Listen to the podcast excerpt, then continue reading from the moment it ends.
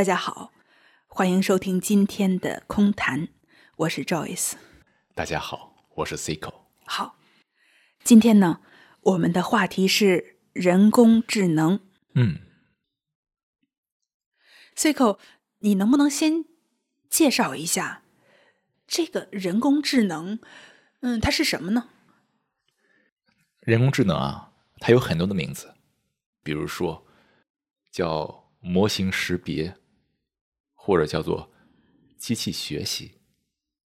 但这个名字最好听，市场也最喜欢，因为这个名字啊特别响亮，听起来人工智能好像特别的高大上。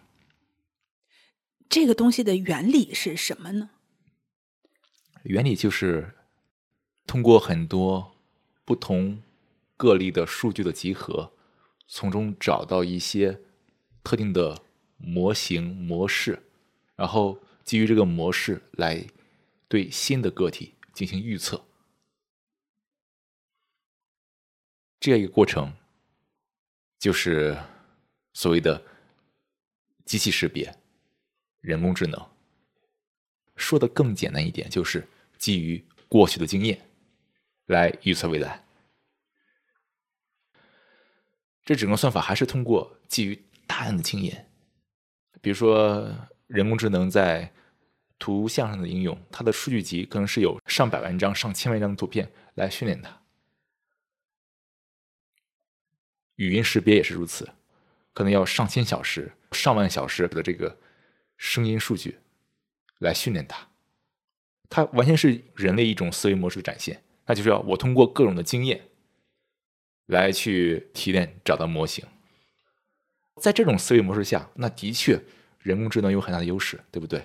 比如说，我人我一天能看一百张图片，或一千张图片，再看多了就受不了了。但是计算机可以基于上千万张图片来进行学习和训练，在这一点上确实人比不上计算机。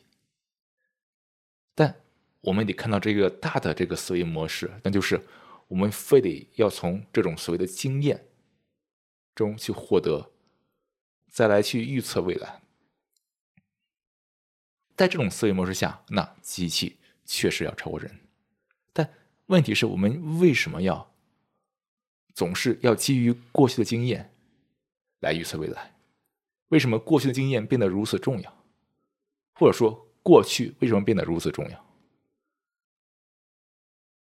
这好像是人的一种思维的习惯哈，总是觉得吃一堑长一智，过去的经验好像特别的重要。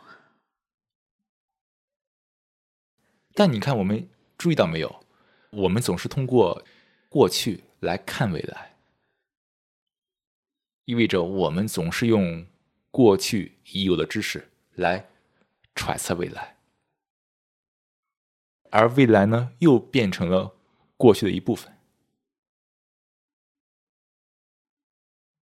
似乎我们总是在这样一个模式中：过去经验未来，过去经验未来。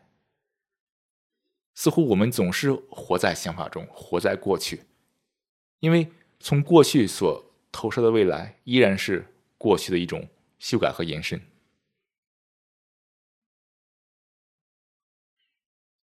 意味着我们这种所谓的过去经验这种模式，它是一个一个死循环，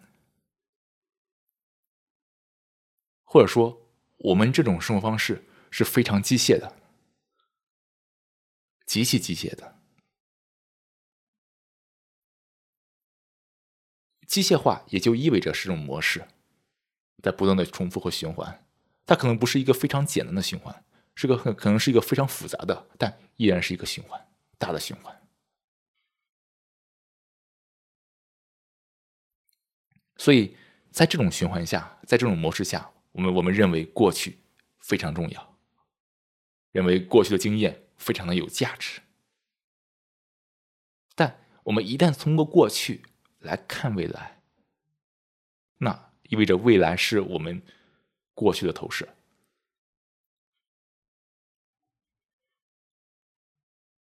我们从来没有放掉过去，在每一刻去观察一切，总是通过过去这样一个透镜来解读当下，结果当下又变成了过去的一部分，人就从来没有真正的在当下过。这种大的一种思维模式，这种机械化的生活模式。其实，是机器完全可以模仿的。听你这么说哈，我脑海当中浮现出两个想法哈。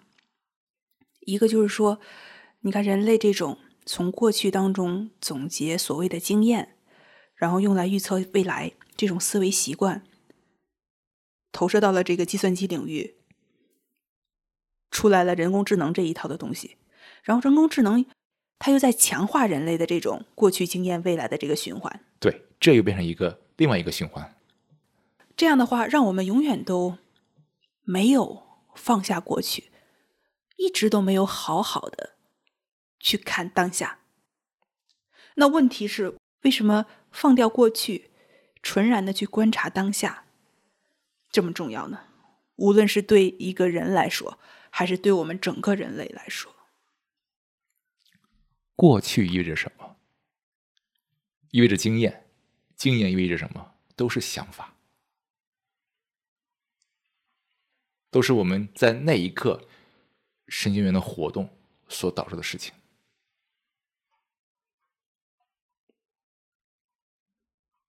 想法层面，我们才有过去，我们才会有经验，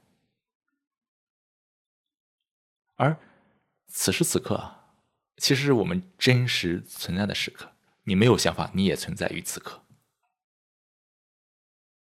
但你通过想法，你就可以回到过去，以某种形式啊。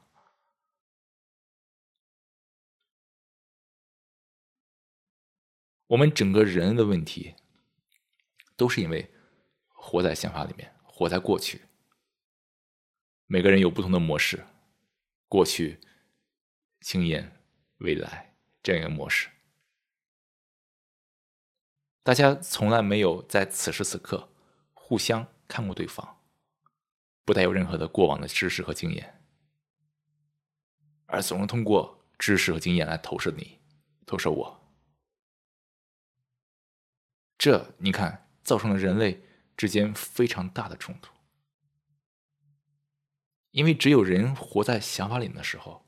他才会有冲突，而人一旦认为想法重要，认为过去重要，那这种冲突就变得极其重要。我们各种的所谓的仇恨、矛盾，我们认为重要，才会把它当回事儿。如果一个人或者是一个种族，他真的能抛掉所有的过去。就在此刻去看彼此，那这一刻其实是没有什么冲突的，大家都是空白的心，重新开始。对，而且人会活得非常的灵活，充满了创造力，不太机械。就是因为我们总是在过去的套路里面转呀转呀转呀，而且我们人没有觉察到它，而我们整个人类的问题都是来源于这种。机械化的生活方式，机械化的思维。你看，过去就像一个包袱一样。其实，这个过去的包袱也都是因为人类这个记忆功能特别强大。但是，人把这些东西都记住之后，不太知道怎么去处理这个关系，这反而失去了智能。我们在想法中所描述的智能，只不过是个概念，能想象的智能。不是真正的智能。刚才我们从什么是人工智能，然后又谈到了人工智能的本质了，就是人类的这种过去经验、未来这种思维方式。没错，在计算机领域的这种投射。你看，人工智能其实都是一些算法，都是一些数学、数字。我们叫做数字运算。数字意味着什么？能够衡量比较，能够去精确的表示，而人一旦活在想法里面，想法是有刻度的，想法里面充满了比较、衡量、标准，这恰好跟数字运算谋上了。这意味着数字运算可以去模仿想法里面这些所谓的衡量比较，才会衍生出人工智能。可以这么说，人工智能是人关于智能理解的投射。这也意味着人所理解的那个智能未必是。真正的智能，